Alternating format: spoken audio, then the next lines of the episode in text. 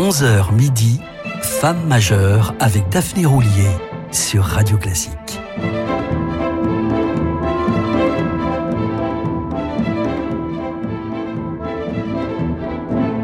Salut à toutes et à tous, je suis très heureuse de vous retrouver pour continuer notre promenade en compagnie de Mickey Geig, l'une des chefs d'orchestre mondialement connues et reconnues, mais encore trop rare dans ce monde où la baguette reste l'apanage des hommes.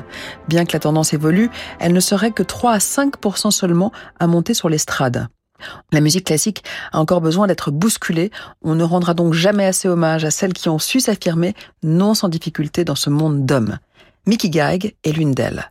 Née un jour d'avril 1957 sur la rive nord de la Terzée, dans les Alpes autrichiennes, tout près de Salzbourg, Mickey Geig n'a pas comme seul atout d'être une femme. C'est également une violoniste de formation émérite qui a fondé deux orchestres, l'Arpa Festante à Munich, puis l'Orfeo Baroque Orchester à Linz, qui joue sur instruments d'époque ou, à tout le moins, sur de fidèles copies. Mickey Geig est incontestablement aujourd'hui l'une des meilleures avocates de l'interprétation historiquement informée toujours aussi soucieuse de retrouver la façon dont les œuvres étaient jouées à l'époque de leur composition. Après avoir été l'élève puis la disciple d'Arnoncourt et recueilli les conseils de grands maîtres du renouveau de l'interprétation baroque, dont Sikisval Koeken, Franz Bruggen, Alan Curtis, Christopher Hogwood, René Jacobs ou encore Tone Kopman, elle est devenue à son tour professeure de violon baroque, mais également de musique de chambre et d'orchestre. Elle commencera par enseigner en 1987 au Conservatoire national de Strasbourg, puis à partir de 1994 au Conservatoire Bruckner de Linz. Heureusement, elle n'est pas la seule, et on s'en félicite, à défendre ce renouveau. Les violonistes Ingrid Zaiferte et Isabelle Faust, ou encore la flûtiste et oboïste sud-africaine Karine Van Erden, sont tout aussi passionnées. C'est d'ailleurs avec cette dernière que Mickey Geig a fondé l'Orfeo Baroque Orchester.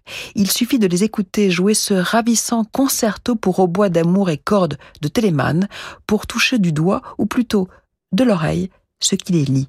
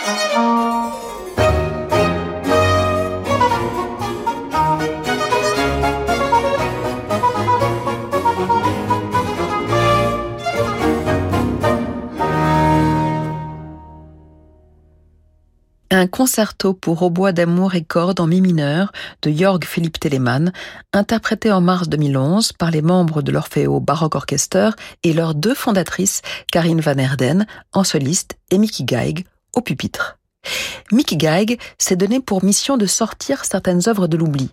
À cet égard, le sort réservé à Telemann est révélateur. Plus célèbre de son vivant que son ami et néanmoins rival Jean-Sébastien Bach, il fut l'un des compositeurs les plus prolifiques de l'histoire de la musique qu'il a depuis superbement ignoré. Pourtant, en 1723, c'est bien lui et non Bach que le conseil de Leipzig voulait pour cantor. Mais Telemann préféra rester à Hambourg, ce qui fit dire à l'un des membres de ce fameux conseil Puisque nous n'avons pu obtenir le meilleur, nous devrons nous contenter d'un médiocre. Prophétique déclaration, vous en conviendrez. Aujourd'hui et depuis des lustres, les œuvres sacrées de Bach sont autrement plus estimées que celles de Telemann, mais Mickey Geig, avec ici le concours de la soprano allemande Dorothée Miles, tente une fois de plus de les ressusciter.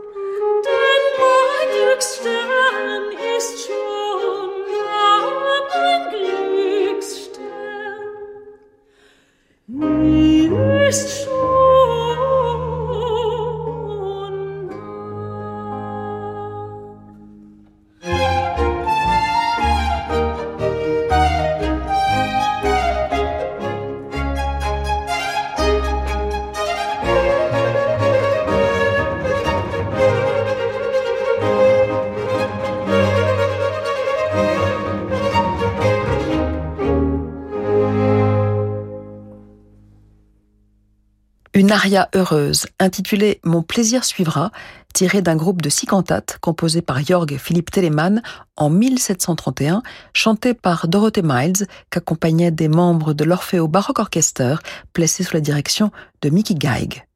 Ces musiciens ont également rejoué certains passages, parfois l'intégralité, d'opéras de Telemann, pratiquement jamais montés depuis leur création.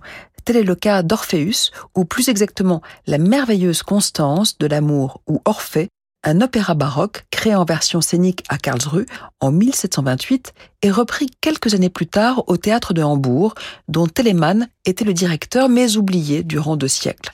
René Jacob l'a exhumé en 1994, suivi par Mickey Geig en 2010. En voici l'ouverture.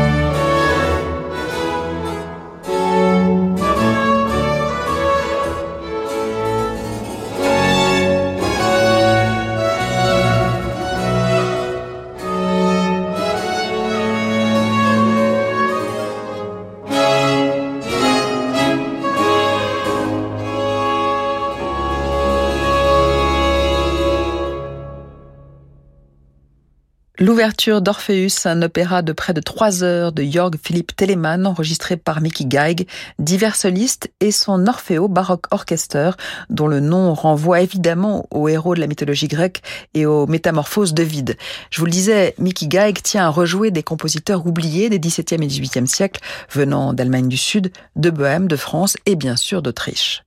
Parmi eux, on peut citer le compositeur originaire du Tyrol, Benedikt Anton Oschneiter, né à Kitzbühel en 1665. Nommé à 40 ans maître de chapelle de la cour et de la cathédrale de Passau en Bavière, il y resta jusqu'à sa mort en 1742 et composa beaucoup tout en réclamant des répétitions pour ses musiciens ou plus prosaïquement la reconnaissance de son travail, revendication qui était pour le moins audacieuse pour l'époque. On sait finalement assez peu de choses de lui, sinon qu'il séjourna un moment à Vienne et qu'il fut publié à Nuremberg un recueil de sérénades curieusement titré Concorse Discordia, discorde harmonieuse, tout un programme.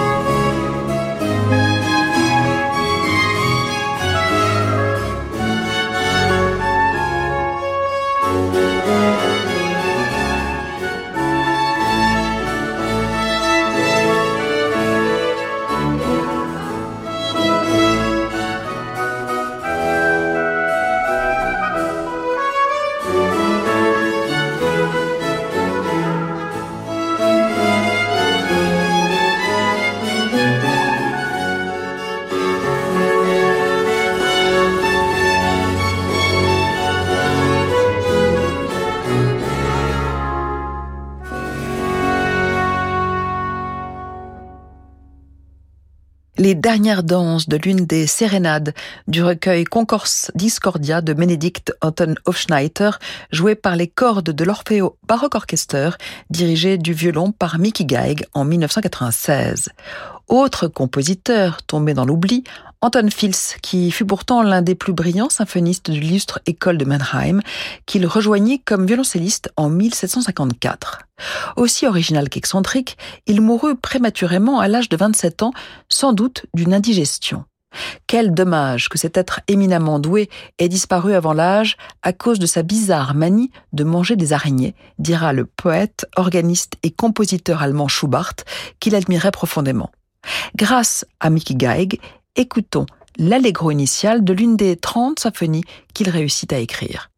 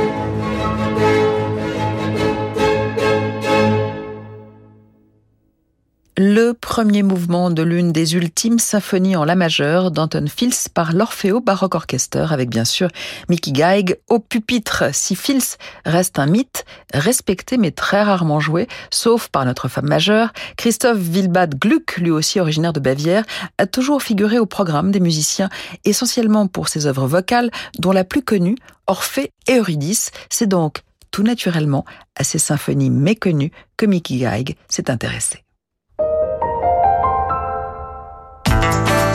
On en parle.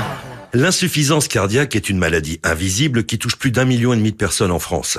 Reconnaître les signaux d'alerte est essentiel pour la détecter et la prendre en charge. On en parle avec le professeur Thibaut Damy, cardiologue à l'hôpital Henri Mondor à Créteil où nous sommes. Bonjour. Bonjour. Alors professeur, qu'est-ce que l'insuffisance cardiaque? Bah, L'insuffisance cardiaque, c'est une maladie où le cœur est fatigué et il ne peut plus pomper le sang qui est nécessaire au fonctionnement de tous les organes du corps humain. Alors quels sont les signes d'alerte de cette maladie? Les quatre principaux signes d'alerte sont l'essoufflement, pour les efforts de la vie quotidienne, mmh. la prise de poids inexpliquée, mmh. les œdèmes qui sont liés généralement à des gonflements des pieds, des jambes ou du ventre, mmh. et la fatigue, là encore, lors des efforts quotidiens de la vie. Que faire alors si l'on constate l'un de ces quatre signes? Il faut consulter son médecin généraliste très rapidement pour qu'il puisse faire le diagnostic, agir et éviter la progression de la maladie. Merci professeur. On en parle. Pour en savoir plus sur l'insuffisance cardiaque, rendez-vous sur amélie.fr. Parce que l'on a tous un proche victime du cancer, on sait à quel point il est important d'aider la recherche. C'est pourquoi Gustave Roussy, premier centre de lutte contre le cancer en Europe, s'est fixé l'objectif de guérir le cancer au XXIe siècle. En désignant l'Institut Gustave Roussy comme bénéficiaire d'un leg, d'une donation ou d'une assurance vie, vous donnez à nos chercheurs et à nos médecins les moyens de sauver des vies. Appelez dès maintenant le 0800 710 400 pour recevoir notre brochure leg, donation et assurance vie. Radio Classique vous donne rendez-vous pour son grand concert de Noël à Paris.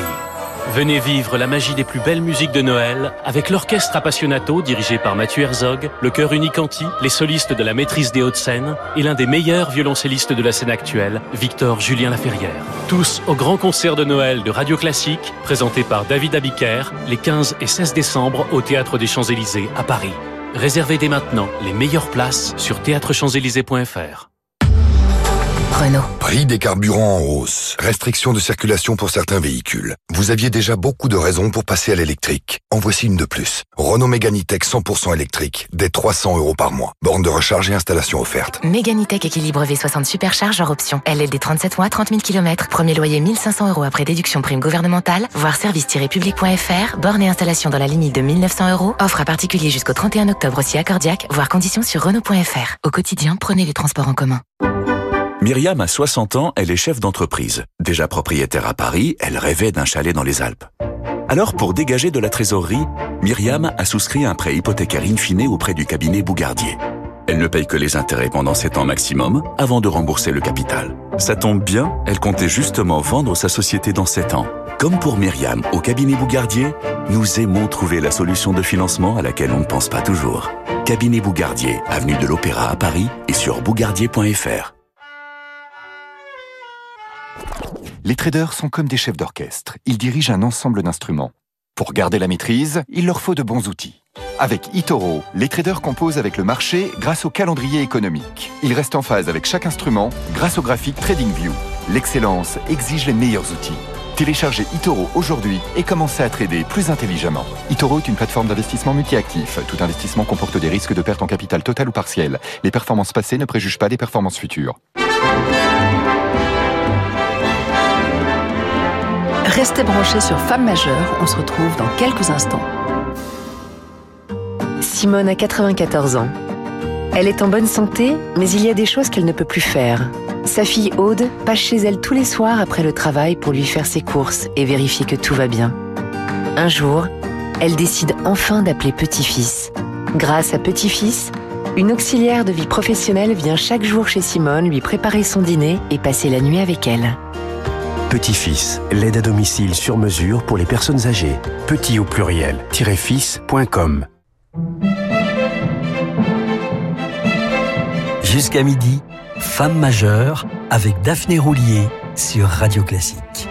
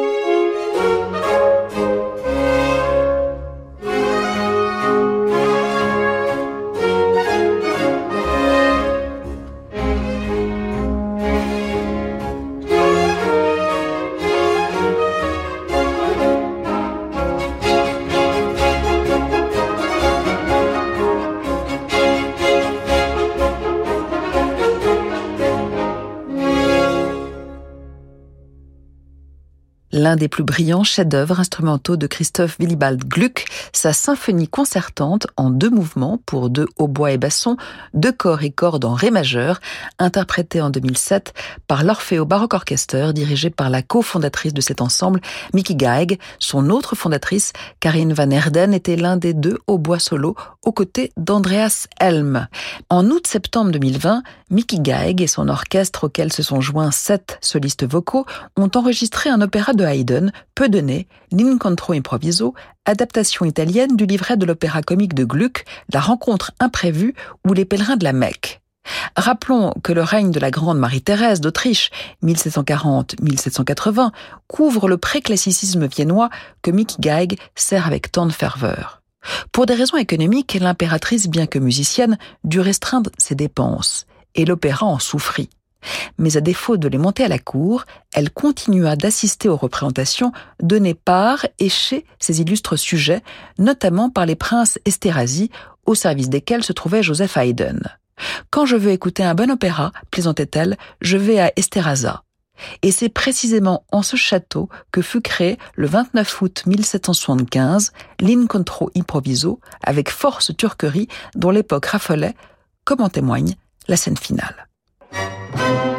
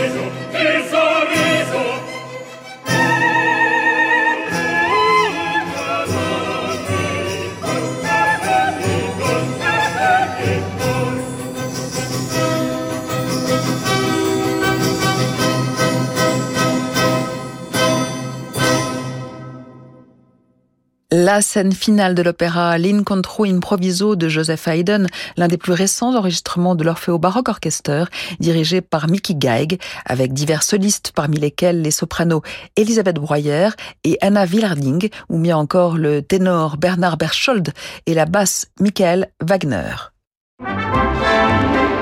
Jusqu'à midi, Femme majeure avec Daphné Roulier sur Radio Classique infatigable dénicheuse d'œuvres comme de compositeurs oubliés du XVIIe jusqu'à la fin du XVIIIe siècle, sa période de prédilection, Mickey Geig est aussi fascinée par Schubert, ce qui prouve qu'à l'instar de son mentor Nicolas Arnoncourt, elle n'est pas insensible au romantisme naissant, mais selon un prisme et une relecture aussi personnelle qu'historique. La preuve par le son avec Rosamund, l'ouverture de sa musique de scène.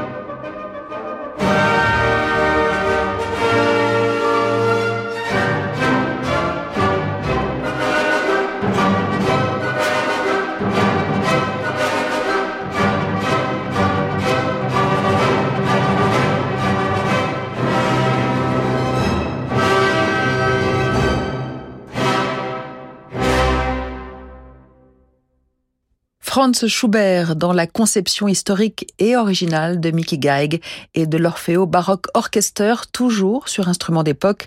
En 2016, ils enregistraient cette ouverture de sa musique de scène Rosamund, dite aussi ouverture de la harpe enchantée. Si Mickey Geig s'aventure toujours davantage dans le premier romantisme, chez Schubert ou Mendelssohn, elle reste bien sûr attachée à la redécouverte de compositeurs baroques ou préclassiques et nous aurions pu écouter encore des pages de Holzbauer, Myslivecek, Johann Caspar Ferdinand Fischer et bien d'autres encore. Mais choisir, c'est renoncer à être exhaustif. Voilà, c'est fini pour aujourd'hui. On se retrouve samedi prochain, toujours à 11h, toujours sur Radio Classique, avec cette fois la pianiste barcelonaise Alicia de la Rocha, dont je ne me lasse pas. D'ici là, je vous laisse entre de bonnes mains, les meilleurs même. Francis Drezel vous embarque comme chaque week-end vers de nouveaux horizons.